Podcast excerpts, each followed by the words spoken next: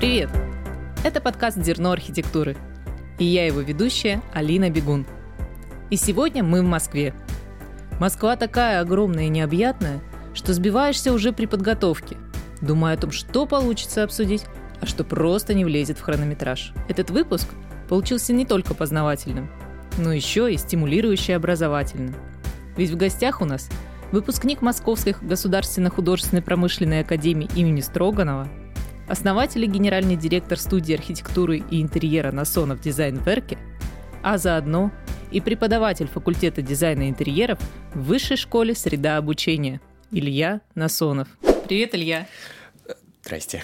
Очень рада знакомству. Взаимно. Как ты думаешь, вот с чем связан в последнее время рост интереса именно к советской архитектуре, к поздней советской, к периоду конструктивизма? Это какая-то вот ностальгия по прошлому. Естественный такой период, который прошел, как, не знаю, в американских фильмах есть ностальгия сейчас по 80-м. Мы смотрим там очень странные дела, эти все подростки, которые слушают музыку, катаются на роликах, а у нас здесь в архитектуре дошел такой какой-то интерес к этому вот периоду позднесоветскому. Мода на советскую архитектуру мода на воспоминания об этом.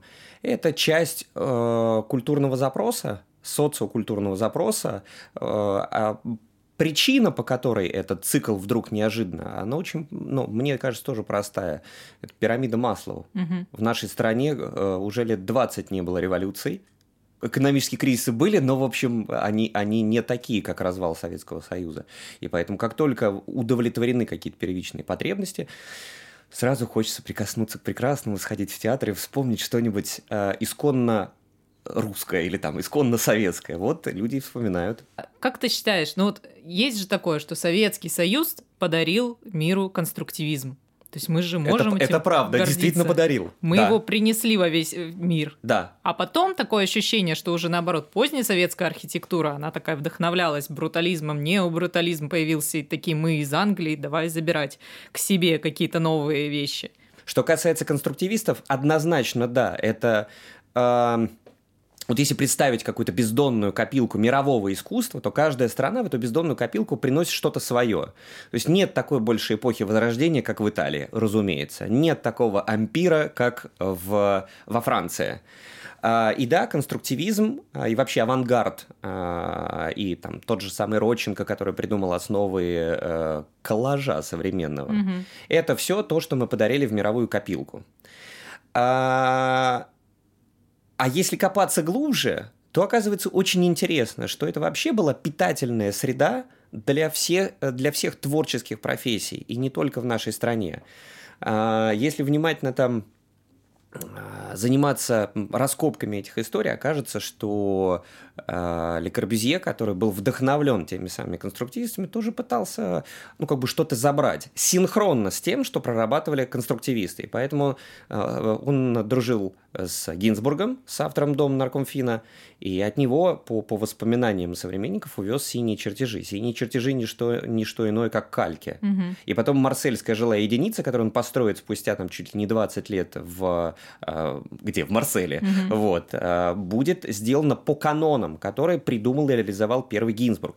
Можно ли считать это плагиатом?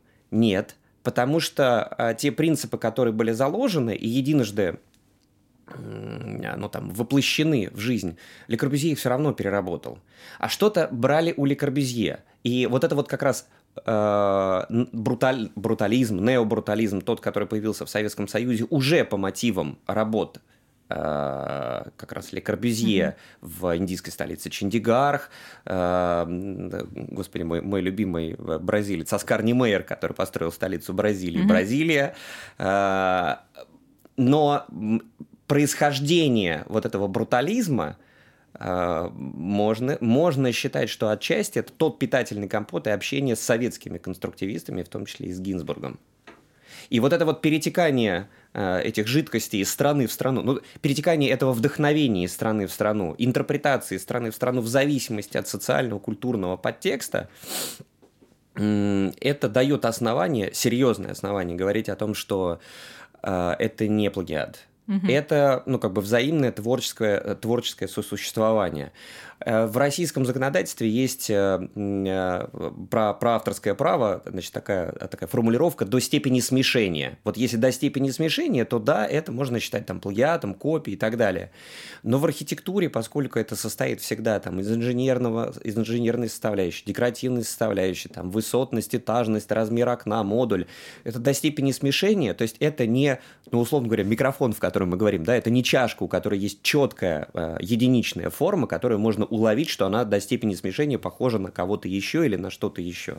Ну а раз мы вот уже говорим так про конструктивизм и про то, что до сих пор люди им вдохновляются, смотрят, то как ты считаешь, сейчас вот он актуален, люди понимают, не профессиональная среда, просто люди на улице, они понимают, что это классные здания, что, их, что они ценны, что в, в них можно круто и прикольно жить, что это что-то такое, что нужно ценить, что не обязательно красивое здание, это значит здание, которое все уделано лепниной, например.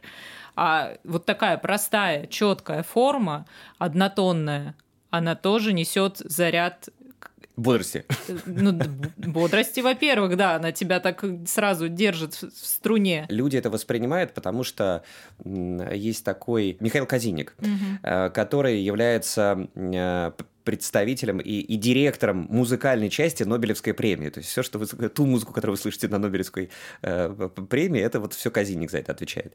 И он блестящий, э, на самом деле, популяризатор науки, литературы и музыки. И он говорит о том, что все-таки э, музыку, особенно классическую, только с, под, с, с подготовкой. Mm-hmm. То есть бесконечное повторение одного и того же. То есть если тебя вводят в консерваторию раз за разом, ты в какой-то момент начинаешь чувствовать эту э, историю. Без подготовки это не заходит. И с литературой точно так же. И с архитектурой точно так же. Значит, если говорить, ну, пытаться объективизировать эту э, ситуацию, значит, все эти конструктивистские или не конструктивистские, неважно какие, здания находятся в контексте. В контексте mm-hmm. чего? Городской застройки, сельской застройки.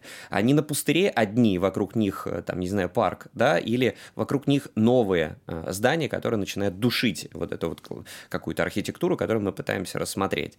Те или иные композиционные приемы или колористические решения, они созвучны там сегодняшнему дню или не созвучны. Точно так же конструктивизм. На него нужно обращать внимание. И я как человек эм, ну, как представитель академической э, науки, да, и, и в том числе и преподавания, я глубоко, я сам не хожу ни в какие музеи без гида. Поэтому люди, я думаю, что нет, скорее не понимают, и скорее им нужно показывать и рассказывать. Ну, и деятельность же это ведется сейчас, как я понимаю. Вот, например, тот же э, пример здания наркомфина, которое недавно отреставрировали, про которое везде писали, которое сейчас преподносится как такой объект недвижимости, что вот приобретайте, это ну, это почетно жить. Вы живете в памятнике практически, цените то, что вокруг вас находится. Мы уже упоминали здание наркомфина. Этот дом был построен в 28-30-х годах прошлого века – по проекту архитектора Моисея Яковлевича Гинзбурга для работников Народного комиссариата финансов СССР. Долгое время здание существовало в аварийном состоянии, находясь под угрозой уничтожения.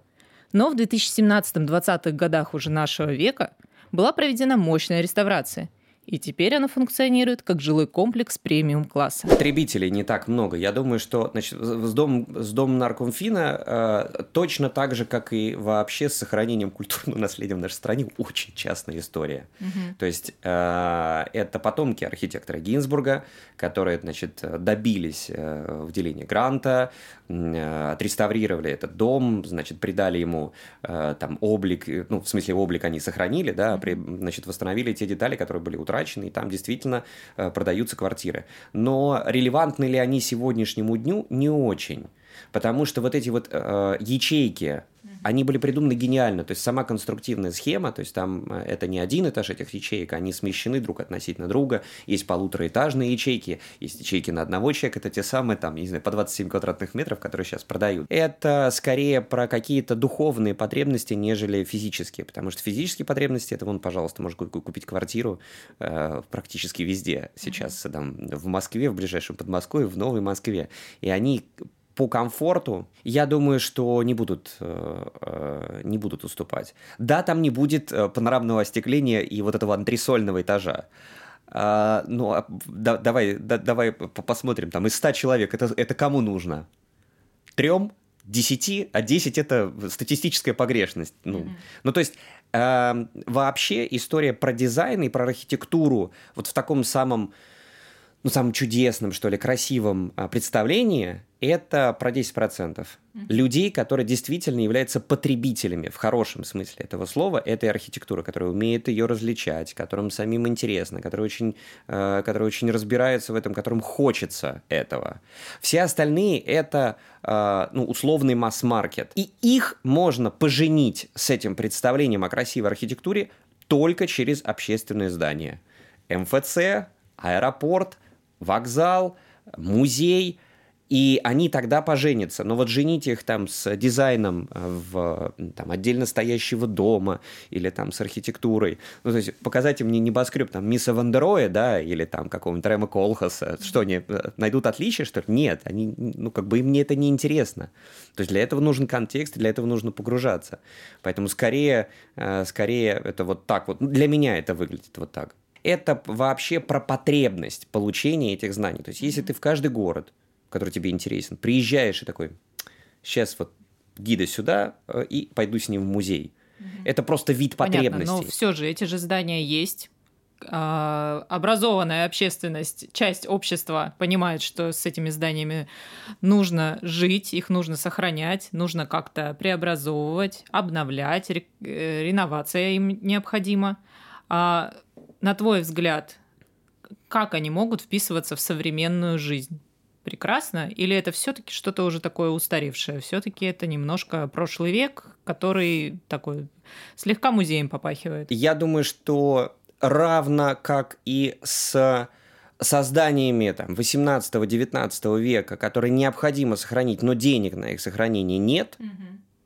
Их надо вписывать в какую-то программу, естественно, реконструкция, реставрация, и Э, это называется проект приспособления.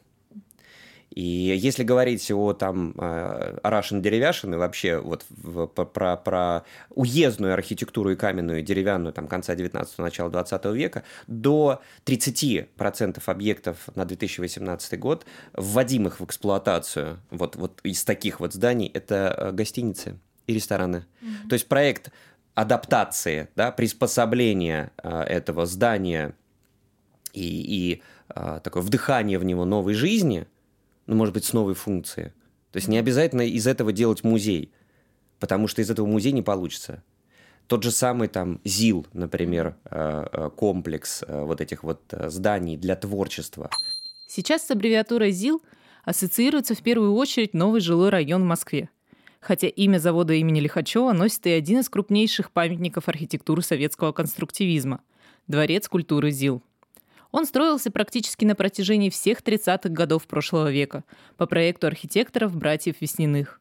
А его интерьеры даже поучаствовали в съемках фильма «Чародеи». Он и сейчас может выполнять свою э, изначальную функцию.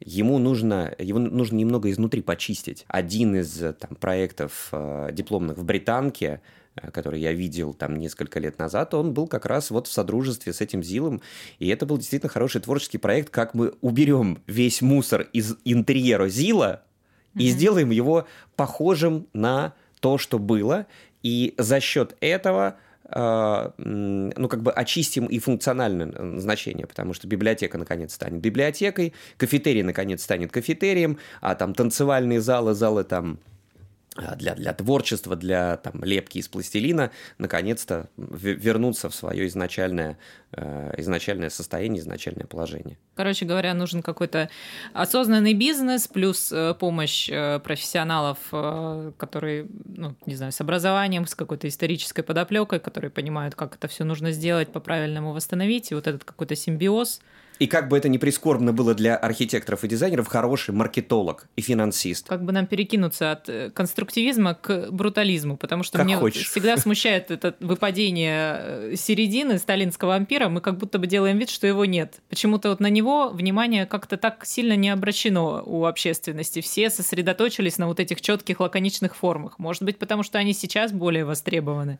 Этика разумного потребления у всех. Ну, то есть в Европе это давно осознанная необходимость и потребность, э, а для нас это пока еще игра в разумное потребление, в ра- в раздельный сбор мусора, и поэтому эстетика вот этой э, м, эстетика новой бедности, она очень популярна сейчас. Э, И вот этого не, демонстративного непотребления. То есть сейчас как раз в первую очередь тренд это задают э, богатые люди, которые больше не хотят... э, ну, то есть если можно что-то демонстративно не потреблять, они демонстративно это не потребят. Были ли в Советском Союзе источники э, стиля каких-то решений новых, не только в Москве? Знаешь ли ты такие примеры? Я точно знаю про то, что типовые здания были проектные институты не в Москве, и причем были достаточно сильные.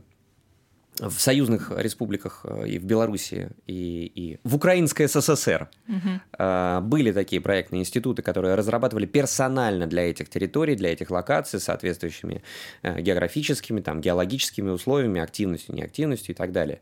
Я думаю, что в Новосибе как в, в академической столице э, Сибири, э, там тоже были эти проектные институты, которые типовое жилье в том числе разрабатывали. Ну, то есть, э, как это сказать, волосатая, э, волосатая лапа Москвы, да, она не, все, не, не- не всю территорию Советского Союза покрывала. Но то, что они были источником, э, то, что они были источником вот этого вдохновения и, и, и не только вдохновения, но и директивного вдохновения, то есть вы должны вдохновляться вот этим, вот этим, вот этим. А, Это, конечно же, все Москва, потому что Моспроект, потому что все эти основные решения, они, ну, как бы изначально приходили оттуда. А, В то же время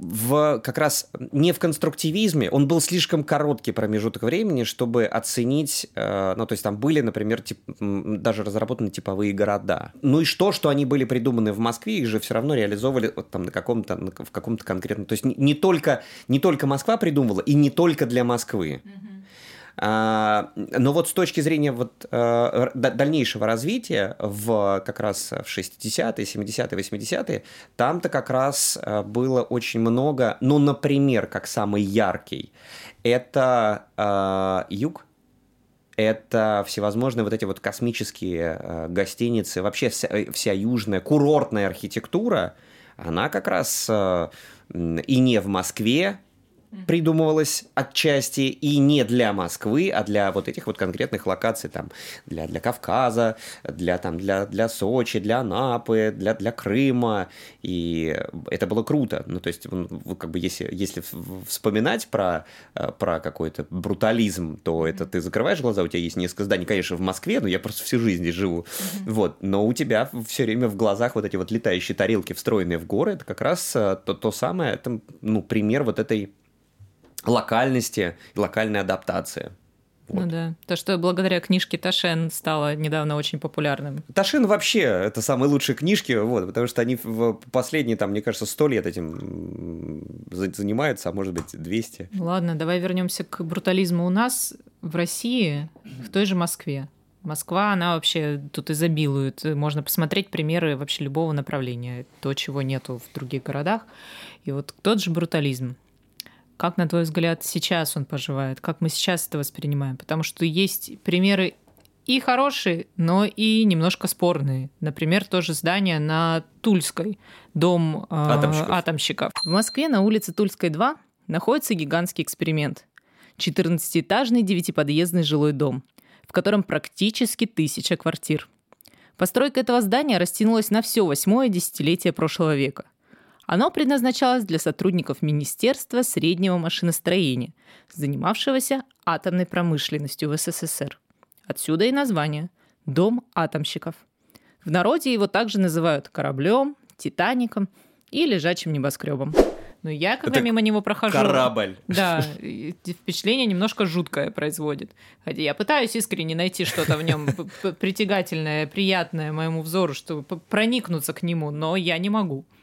В то же время какой-нибудь там дом на ножках, сороконожка, мне более симпатичен. Э, как проживает брутализм в России? Никак. Он закончился. Ну и безусловно. Это, и хорошо, мне кажется, стили должны закон, заканчиваться. Может быть, потом должна какая-то быть эклектика, эклектика. Но то, что касается сейчас, сейчас просто очень много мимикрии случается, а это плохо. То есть мы должны, вот если он был стиль, и у него есть яркие представители, то классно, что вот он был, они есть, и он закончился. Дальше должно быть что-то новое. Вдохновленное, может быть, им, как мы уже говорили, но уже что-то свое. Эм, значит, примеров э, советского э, вот такой вот жесткой бетонной архитектуры уйдем от э, формулировок стиля, чтобы, нас, чтобы в нас не кидали тухлые помидоры. Есть самое главное, пожалуй, как ахиллесова пята у всех этих сооружений. Любой открытый бетон – это очень оказалось недолговечный материал, и основная претензия была, вернемся к нашему отцу Ле Корбезье в Чандигархе, а, бетон стал зеленеть очень быстро, угу. потому что климат а, и гигроскопичность бетона, она в общем, сделала свое дело. И через какое-то время он пришел в негодность. В негодность именно эстетическую. Угу. И если близко подойти к дому на ножках на беговой улице, угу. вот, то там можно увидеть все то же самое. А как это реставрировать? Сейчас это можно реставрировать. Это стоит сумасшедших денег, то есть это вышлифовка этого бетона, и покрыть его там специальными, там, ну, типа лаками, составами, угу. которые препятствовать будут проникновению туда воды. И, и, пожалуй, это главная претензия. То есть он, когда его построили, или был красив. Через какое-то время, и на самом, э, по секрету сказать, вся типовая застройка э, жилых кварталов, вот спальных районов в Москве, она выглядит плохо, потому что а, те части а, бетонные, которые остались открытыми в угоду этого, этой стилистики, очень быстро пришли в негодности. Поэтому ты когда едешь, там какие-то торцы зданий, да, там 12 этажей, и он весь выглядит как неэфирное выражение дальше следует. Вот. И именно поэтому их стали ну, э, декорировать вот этими э, навесными фасадами. Угу. Вот, вот основная претензия. То есть в тот момент, когда они были построены, в первые два года. Я думаю, что они сумасшедшую э, какую-то э, приносили, э, ну, как бы эстетическое удовольствие. То есть зеленые, кругом зеленые кусты, там, не знаю, какой-нибудь э, там Тропарева Никулина, то же самое, да, или там Чертановская улица. И вот она застроена идеальными коробками, там, бело-голубыми, бело-коричневыми. И это производило, я думаю, что очень такое, как бы, крутое впечатление. Чистота, порядок. Да, чистота, порядок, размеренность, э, там, Ясенева то, то, то же самое. А потом это стало приходить, причем там же нижние этажи, э, они были отданы э, под э, там всевозможные магазины, мастерские, то есть это, это реклама бизнес-жилья сегодня, да, в нашем доме есть и химчистка, и, и там и ключи, и, и магазин, это не, это не, это не бизнес-класс, это не капитализм придумал, это было придумано еще очень-очень давно. Это очень быстро пришло в негодность. Это основная претензия. А что касается вот тех домов, которые ты назвала, а, это вообще экспериментальные вещи. И они есть в единичном экземпляре. И на них, наверное, нужно смотреть как на а, произведение искусства, произведение, э, произведение истории. А, дом атомщиков, безусловно, это, это какой-то атомный, атомная подводная лодка или что это, атомный крейсер. Дом на ножках, он тоже вблизи производит такое достаточно странное впечатление. Построенный в 1978 году по проекту архитектора Андрея Мейерсона, дом на ножках или дом сороконожка – изначально должен был стать гостиницей для Олимпиады 80. Однако был заселен работниками Московского машиностроительного авиационного завода «Знамя труда», откуда я получил еще одно свое название – «Дом авиатора». Хотя э, раньше, когда э, я вот когда готовился к передаче, я вдруг вспомнил, почему он утратил свое могущество и величие. Возле него построили другие дома. Mm-hmm. Раньше там, где на другой стороне третьего транспортного кольца, где сейчас стоят дома, стадион юных пионеров, на котором я футбол играл, когда я был маленьким. И не было никакой высокой рядом а, постройки, они появились гораздо позже.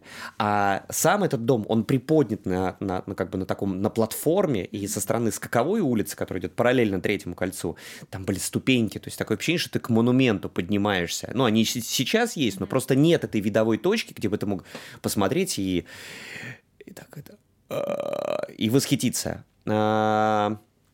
Это, кстати, вторая проблема, которая есть у любого современного или э, там, у любого исторического здания. Это потеря визуального, визуальной притягательности, потому что контекст застройки изменился. Согласна. Это даже ну, вот в других городах наблюдается, то не хватает такого комплексного решения. То есть все так очень точечно. Вот мы построили дом, а что вокруг нас как-то вроде не касается. В меньшей бы. степени, да. Да, то есть очень редко, когда есть...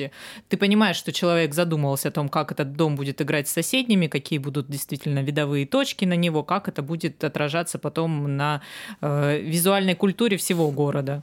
Но об этом все время Кузнецов говорит, mm-hmm. главный архитектор Москвы. Он говорит о том, что э, неизбежно все равно эта урбанизация грядет. И неизбежно, как следствие этой урбанизации, потеря части культурного наследия. А мы, как современники, э, должны пытаться его сохранить, но не всеми силами, Потому что если мы это будем пытаться сохранить всеми силами и консервировать это все, mm-hmm. ну, мы просто захлебнемся. Ну, то есть инфраструктурно город умрет. И благодаря таким проектам, которые там в последнее время реализуются в Москве, там типа МЦК, МЦД, э, вот эти вот маршруты, э, как это сказать, я помню, как это было по-другому. Я помню, когда ночью на Патриках нельзя было гулять. Да, я помню, когда мы при... я приезжала в институте в Москву на Новый год, и возле Новой Третьяковки и парка Горького было страшно. Там стояли горелые машины, и да. ты не... да. мы вообще не понимали, что мы здесь делаем. Хотелось сбежать оттуда срочно. И делать-то особо в Москве было нечего. Мы такие приезжали, где погреться, куда зайти, ты по поесть толком негде было. Да? Да, поэтому, поэтому вот это как бы вот этот конфликт между, между развитием инфраструктуры города, инфраструктуры жизни современной и сохранением культурного наследия, он будет всегда. Слушай, отдельная песня, про которую я тебе хотел рассказать, я, я чуть был не забыл. «Остановки» остановки э, вот в этом стиле э, брутализм, это, конечно, не конструктивизм, но это отдельная песня. То есть, во-первых, в Советском Союзе за, за, за весь дизайн отвечал э, научно-исследовательский институт технической эстетики в НИИТ. И, собственно говоря, э, вот эти вот, ты спрашивал про локальные проекты. Угу. Вот если посмотреть на, причем есть э, этот какой-то очень известный фотограф, который, который снимал эти советские остановки в стиле, они, они реально из бетона, и они есть как отвратительно страшные и парадоксально, знаешь, как магия уродства она притягивает, вот. А, а, а есть действительно очень хорошие, и они очень в национальном стиле. То есть в каждой республике был свой какой-то образ остановок, который они разрабатывали. В 2002 году канадский фотограф Кристофер Хервик бросил самому себе вызов, начав путешествие по 14 странам бывшего Советского Союза и снимая автобусные остановки на протяжении всего маршрута. Результатом проекта стала книга, которая так и называется «Советские автобусные остановки». И проблема и конструктивистов, и этого необрутализма в таком в чистом виде, вообще вот таких вот э, проектов, они заключаются, к сожалению, в экспериментальности.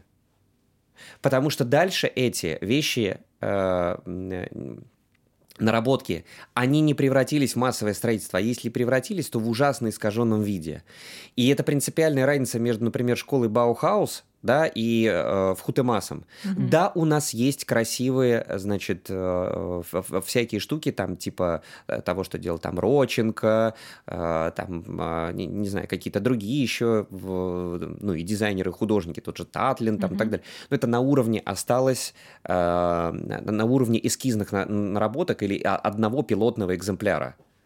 А в этот момент э, я, я, я один и тот же пример всем привожу, ну, студентам в первую очередь. Значит, есть кресло Барселона Мисса Вандероя, которые значит, были сделаны для павильона. В 1929 году в Барселоне проводилась Всемирная ярмарка искусств.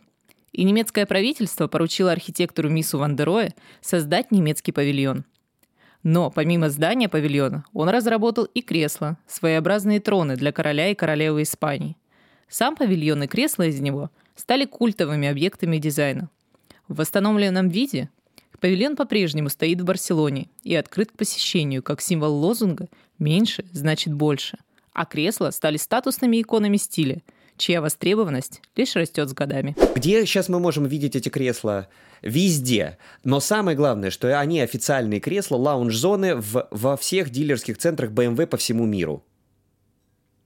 Вот тебе хороший пример, как э, дизайн-объект, э, дизайн-легенда становится ну, просто каждодневным, привычным и в, в хорошем смысле э, объектом, да, которым ты пользуешься. Да, черт бы с ним, что это неудобно на нем сидеть. Ну, почему неудобно? Ну, не очень. Так, ты такой. Ну, как бы, вот. Развалился. Но, но, зато, но зато вот эта вот история, она почему-то Баухаусу удалась. Угу. Превращение этого, этих продуктов в, в промышленное производство. Что, кстати, у них не получилось э, с архитектурой, потому что вот этот вот э, интернациональный стиль, который был, и в Десау у них была выставка, у них была полнейшая фиаско, собственно, это было началом травли э, как-то ихних конструктивистов, было началом травли со стороны ну, такого мейнстрима а, в, тогда уже к власти пришли, ну, еще немножко придут к власти нацисты, вот, в 33-м, а у них там эта выставка, там, условно, в 29-м, что ли, была. В общем, смысл этой выставки был в том, что э, они сделали вот это вот перспективное жилье по новым эргономическим принципам, э, заселилась одна семья. Вот весь этот типовой город, который они построили к выставке, заселилась одна семья. И для них это было страшнейшим ударом, потому что им казалось, что они, как архитекторы, в состоянии придумывать новый образ жизни. Не просто его сопровождать своими наработками, а новый образ жизни. Mm-hmm. И для них это было прямо, э, ну, таким ударом. А те э, архитекторы, которые говорили э, про то, что э, настоящая Германия это Кюхе, Кирхе, Киндер, да, э, они говорили о том, что, ну, наконец-то, ну, вы теперь видите, что ваши новые эргономические требования, э, в общем, не, не в коня корм. Давайте вернемся к традиционным немецким ценностям. Илья, вот ты практикующий педагог. Расскажи про профессиональное образование сейчас. Какова роль классического традиционного образования? Способны ли краткосрочные курсы его заменить? Или они только его дополняют? Мы же вот сейчас купаемся буквально в потоке информации. Э, самообразование – это же естественная часть жизни. А классические основы, они по-прежнему важны? Или ну, жизнь все-таки внесла свои коррективы? Я думаю, что это можно сравнить с операционной системой. Значит, для того, чтобы поставить на эту операционную систему любую программу и пользоваться ею, мы считаем, что операционная система – это мозг. Нужно сначала, чтобы была запущена, протестирована и работала без ошибок сама операционная система. Никакие курсы никогда в жизни не э, смогут сделать человека профессионалом. Потому что э, дело, дело не в том, что они могут быть какие-то более э, правильные или менее правильные, более гениальные или менее гениальные – и дело даже не в, в том э, мастере, который ведет этот курс, за которым хотелось бы пойти. Дело в устройстве человеческого мозга. Есть определенное длительное время инсталляции вот этой системы координат, этой базовой системы, не знаю, как операционной, да, Э, просто пустой, с рабочим столом, на котором есть пустые еще пока папки. И эта операционная система – это все то, что э, принято считать в, академическом, в хорошем академическом образовании э, основами. История искусства, композиция, колористика, проектирование – Э, там, не знаю, материаловедение, э, ну, и, и туда еще можно там добавлять э, ну, по вкусу дисциплины, но они все будут, рисунок живопись, разумеется, да, там скетчинг или там проектная графика, и вот только после этого дополнительно, если ты хочешь повышать свою квалификацию, а ее придется повышать, вот это я как футуролог от педагогики э, я могу с уверенностью сказать, что эпоха вот этого постоянного образования, не, не, не заканчивающегося никогда, она уже наступила.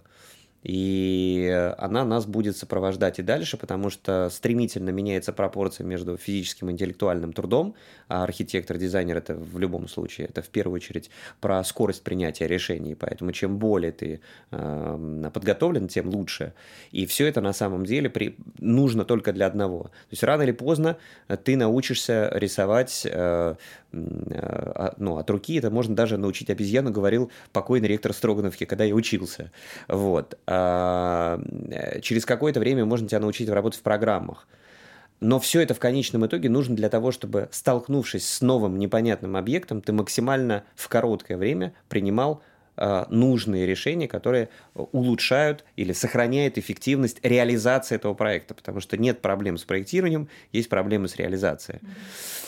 Что касается, что касается курсов, то они обязательно нужны, и это могут быть искусствоведческие курсы, это могут быть курсы про историю, философию, юриспруденцию, там, не знаю, финансовую грамотность, э, да даже про, э, э, значит, про, про, про вино и сигары лишь бы ты мог поддержать разговор со своим потенциальным работодателем или заказчиком. Это тоже влияет на эрудицию, на, на, на опять-таки, на скорость принятия решения. А, если это курсы дополнительные по 3D-визуализации, по проектной графике, там, в SketchUp или, или там в... Господи, как он называется? Архикад, а есть еще Ревит. Ревит, э, который является частью BMI проектирования. Ну, то есть это проектирование, когда у тебя все разделы, инженерные, архитектурные, дизайнерские и какие ты сам хочешь, э, они все интегрированы в одну и ту же, в одну и ту же модель.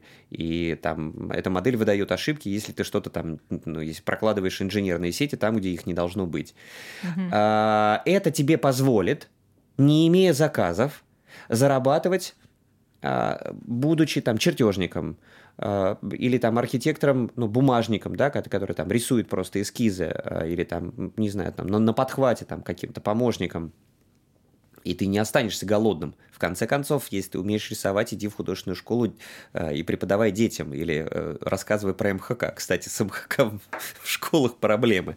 Мне ребенок мне принес презентацию от преподавательницы, вот я плакал кровавыми слезами. Это все, это вот. Не, это, не, это, это не тема для нашего подкаста даже. Поэтому курсы обязательно должны быть, и я, а, занимаясь методической работой в среде обучения, я все время э, говорю о том, что не просто надо в ближайшее время продавать э, образование, в смысле, вот, вот есть двухгодичное там, ДПО, есть там э, э, четырехлетнее полное образование, по которому э, у, у среды обучения есть государственная лицензия, то есть это диплом государственного образца. А, а должны быть короткие спецкурсы, там, типа декораторства, да, которые именно для повышения квалификации. И вот в этих курсах не надо, не надо давать вот эту э, историю с операционной системой, то есть считаем, что те, кто приходит, это уже люди, у которых это э, База уже есть. Да, и это опыт Э, не уникальный, э, это опыт хороших и европейских, и, и, там, и, и наших школ, которые дают платное образование, там, типа э, той же самой британки, у которых есть летние интенсивы, там есть еще какие-то курсы. И обязательно такие курсы надо создавать, такие проекты, и продавать их как отдельно, как надстройку. Поэтому любые образовательные проекты, любые, любые активности на эту тему, не говоря уже о том, что я одинаково чувствую такое перевозбуждение, когда у меня начинается лекция, неважно, очная она или заочная, вот, и для меня очень важно говорить об этом, и чтобы хоть кто-нибудь услышал, потому что э, если сейчас не заострять на этом э, вопрос, то мы потеряем творческое образование. Академические вузы без вот этих вот онлайн-платформ, они не выживут. Им все равно нужно свежее дыхание.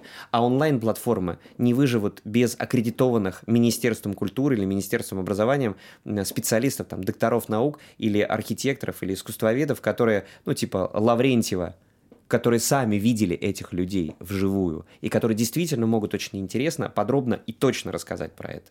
Вот за этим симбиозом, я думаю, что будущее. Ура! Ура! Это был подкаст «Зерно архитектуры». Прислушивайтесь к своим интересам. Копайте глубже и пополняйте запасы знаний. Ведь в чем в чем, а в информации сейчас точно нет дефицита.